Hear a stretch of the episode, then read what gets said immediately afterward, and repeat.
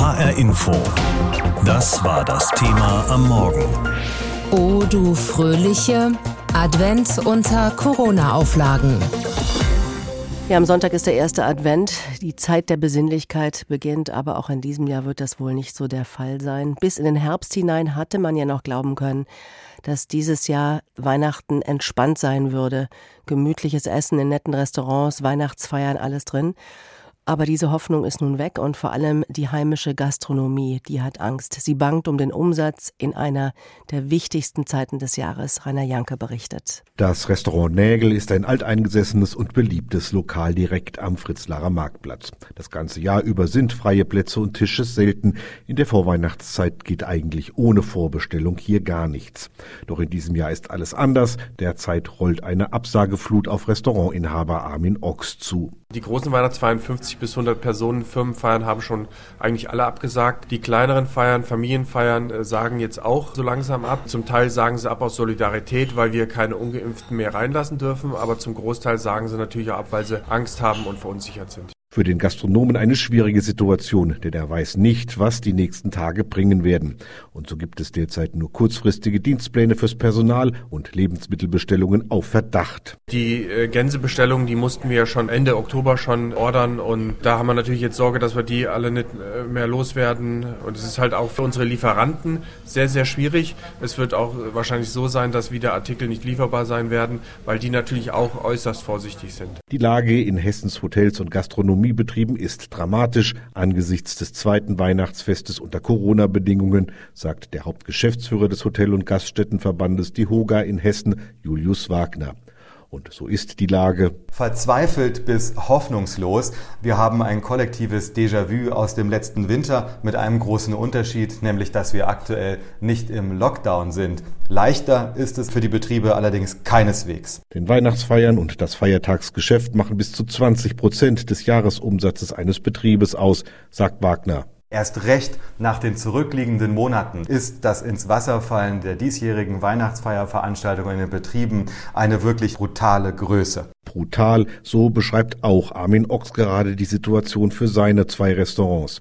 Die Absagewelle rollt und das, obwohl in seinen Lokalen alle Corona-Auflagen eingehalten werden. Die Gastronomie hat es jetzt eigentlich bewiesen, dass wir es können, dass wir die äh, Hygienemaßnahmen umsetzen können, Abstandsregeln einhalten können und die Gäste können sich sicher fühlen und es wird wahrscheinlich auch so sein, dass viele trotzdem Angst haben und dann im Kreis zu Hause feiern werden. Also das sehe ich jetzt nicht unbedingt den Vorteil. Für die Hoga-Geschäftsführer Wagner ist das diesjährige Weihnachtsgeschäft schon jetzt nicht mehr zu retten.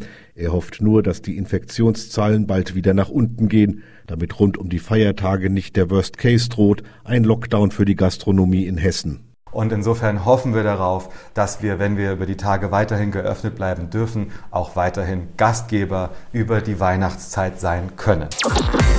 Ja, es ist wie letztes Jahr auch schon. Weihnachtsfeiern verlegt man ins Digitale oder in den Frühling. Weihnachtsmärkte bleiben zu oder haben jetzt eine ganz strenge Tür mit 2G-Kontrolle.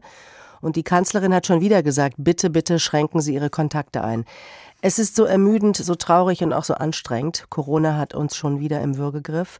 Kai Nagel ist Informatiker und Physiker und vor allem ist er Experte für Bewegungsmuster und Mobilitätsforschung.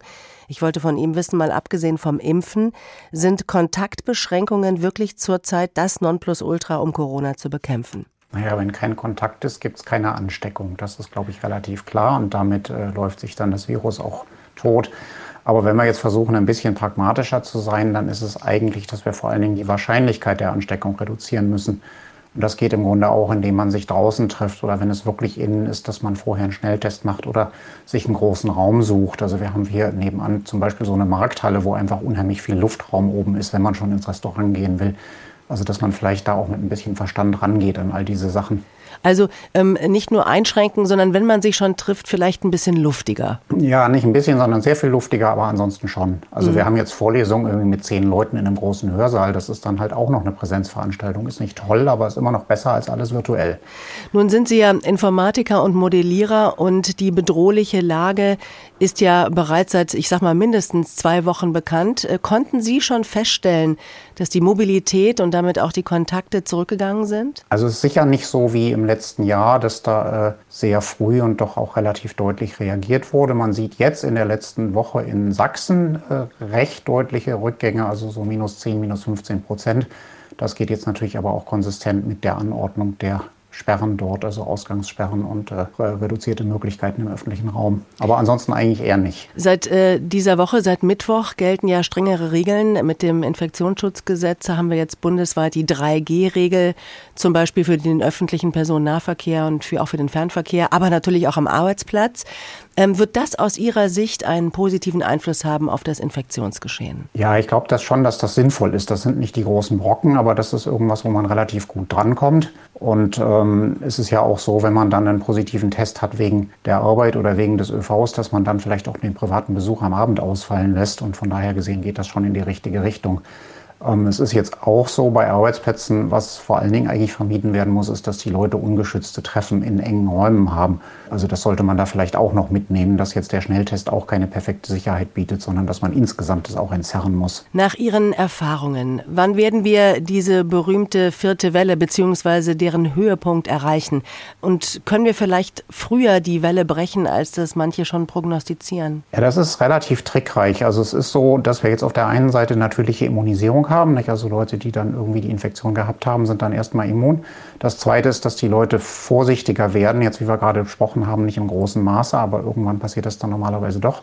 Und das beides trifft sich dann, dass es sozusagen eine Herdenimmunität gibt, bezogen auf das dann herrschende Regime. Das heißt also, dass genug Leute immunisiert sind und relativ wenig Kontakte.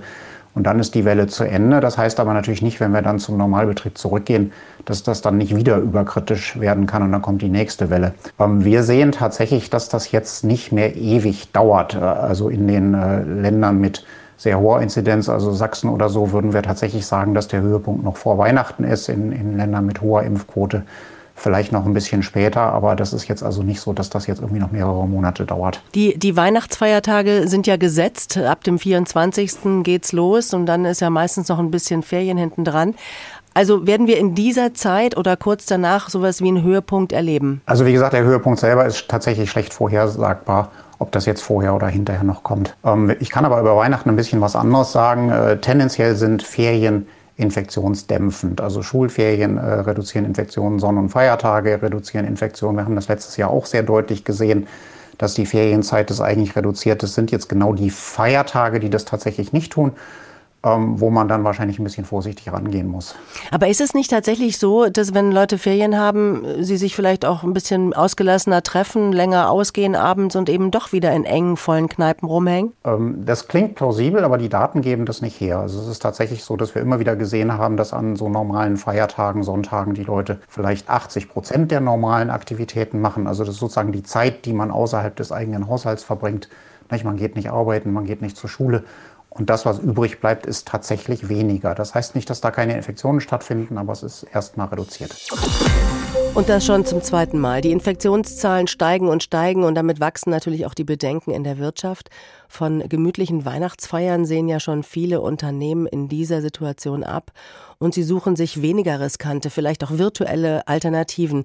Ursula Mayer hat sich mal bei Betrieben, Eventagenturen und Caterern umgehört. Stände mit Bratwurst, Maronen und Glühwein, Lichterketten und sogar Live-Musik. So richtig Stimmung sollte eigentlich aufkommen beim Weihnachtsmarkt im Innenhof der Förderbank KfW. Dazu hatte sie sich ein ausgefeiltes Hygienekonzept überlegt für ihre über 4000 Mitarbeiter allein in Frankfurt. Zeitfenster sollte es geben, in denen immer nur eine kleine Anzahl von Mitarbeitern hätte feiern dürfen. Doch all das hat die Bank abgesagt angesichts der wieder rasant steigenden Infektionszahlen. Wie im letzten Jahr vergeht auch dem Flughafenbetreiber Fraport erneut die Feierlaune. Mit Blick auf die über 16.000 Mitarbeiter allein in Hessen, sagt Jürgen Harrer, Leiter der Unternehmenskommunikation. Um die Gesundheit unserer Beschäftigten zu schützen, verzichten wir bei Fraport auch in diesem Jahr auf große Weihnachtsfeiern. Massenveranstaltungen vor Ort, auch bei der Deutschen Bank, Commerzbank und Bundesbank, sind sie gestrichen. Kein Wunder angesichts der wieder verschärften Kontrollen am Arbeitsplatz und der Pflicht zum Homeoffice. Wie sie es mit den Weihnachtsfeiern dieses Jahr halten, haben andere Unternehmen dagegen noch nicht endgültig entschieden. Dazu zählt zum Beispiel die Europäische Zentralbank.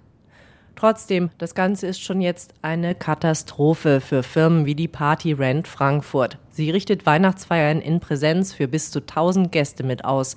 Der Geschäftsführer Christian Eichenberger erzählt. Es ist aber auf jeden Fall so, dass tagtäglich wir überall mitbekommen und auch bei uns leider Stornierungen eben an der Tagesordnung wieder sind. Das lässt den Umsatz einbrechen. Bei diesem und vielen anderen Unternehmen aus der Veranstaltungsbranche.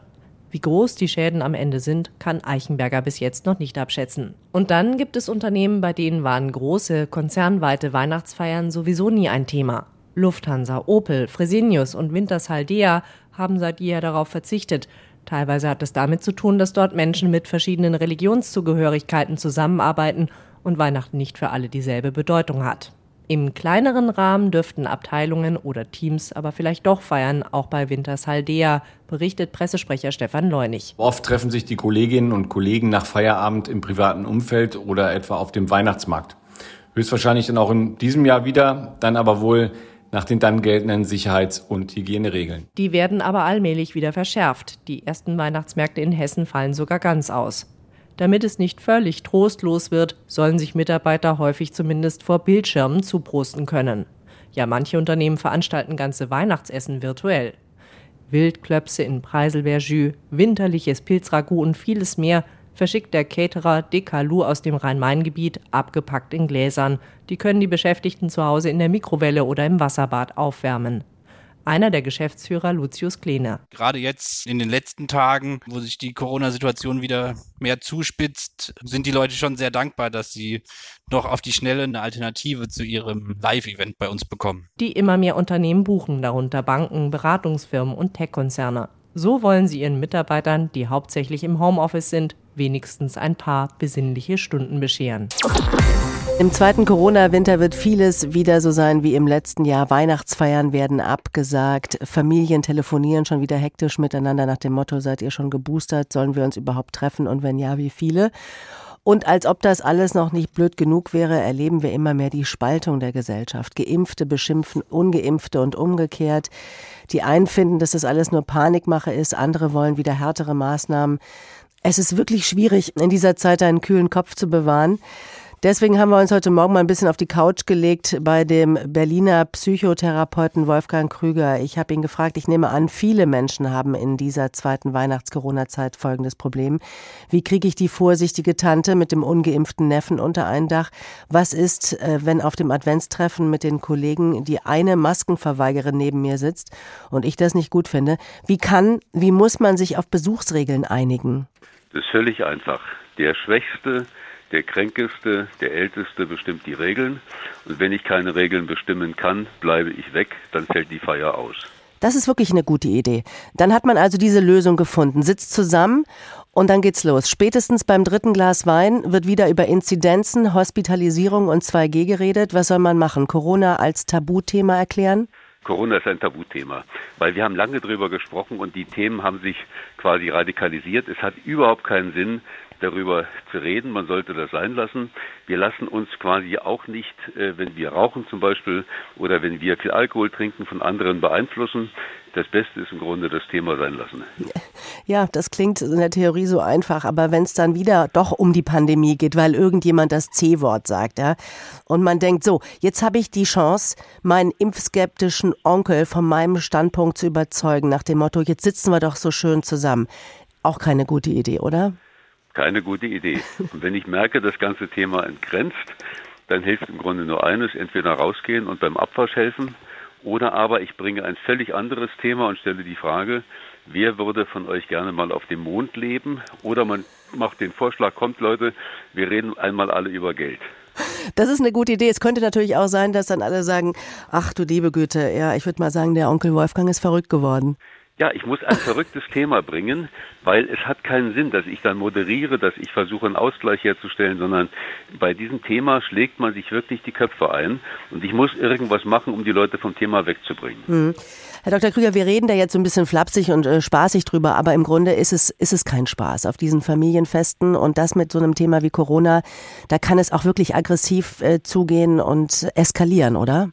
Es kann eskalieren. Wir haben ja in der Vergangenheit immer das Problem gehabt, dass zu Weihnachten sehr viel auch Gewalt war, sehr viel im Grunde an Konfliktmaterial, weil überall da, wo es persönlich wird, wo ich mich kenne, kommt der Urschleim der Gefühle, also von Empfindlichkeiten, von Ärger zutage und deshalb ist Weihnachten am leichtesten, wenn Fremde dazukommen. Wir haben zu Weihnachten immer viele andere Freunde eingeladen. Da geht es am leichtesten. Ich fürchte aber, die Zahlen sind diesmal so hoch, dass Weihnachten weitestgehend ausfallen wird. Also wir haben Weihnachten vor dem Bildschirm. Und das Problem ist quasi, Weihnachten ist ein sehr sinnliches Fest. Also äh, Rotkohl und Gänsebraten. Und das wird ausfallen und wir werden ein Fest haben quasi von Gesprächen, also wo man vielleicht, wenn es gut geht, es lernt, einander Fragen zu stellen, sich kennenzulernen, sich Anerkennung zu schenken, also ein Fest der Worte. Sagt der Berliner Psychotherapeut Wolfgang Krüger, wie kriegen wir in der zweiten pandemiebedingt vorbelasteten Advents- und Weihnachtszeit trotzdem besinnliche und schöne Feiern mit Familien und Freunden hin. Vielen Dank und ich sag mal jetzt schon äh, frohes Fest auch bei Ihnen, ja? Schönen Dank. HR Info. Das Thema. Wer es hört, hat mehr zu sagen.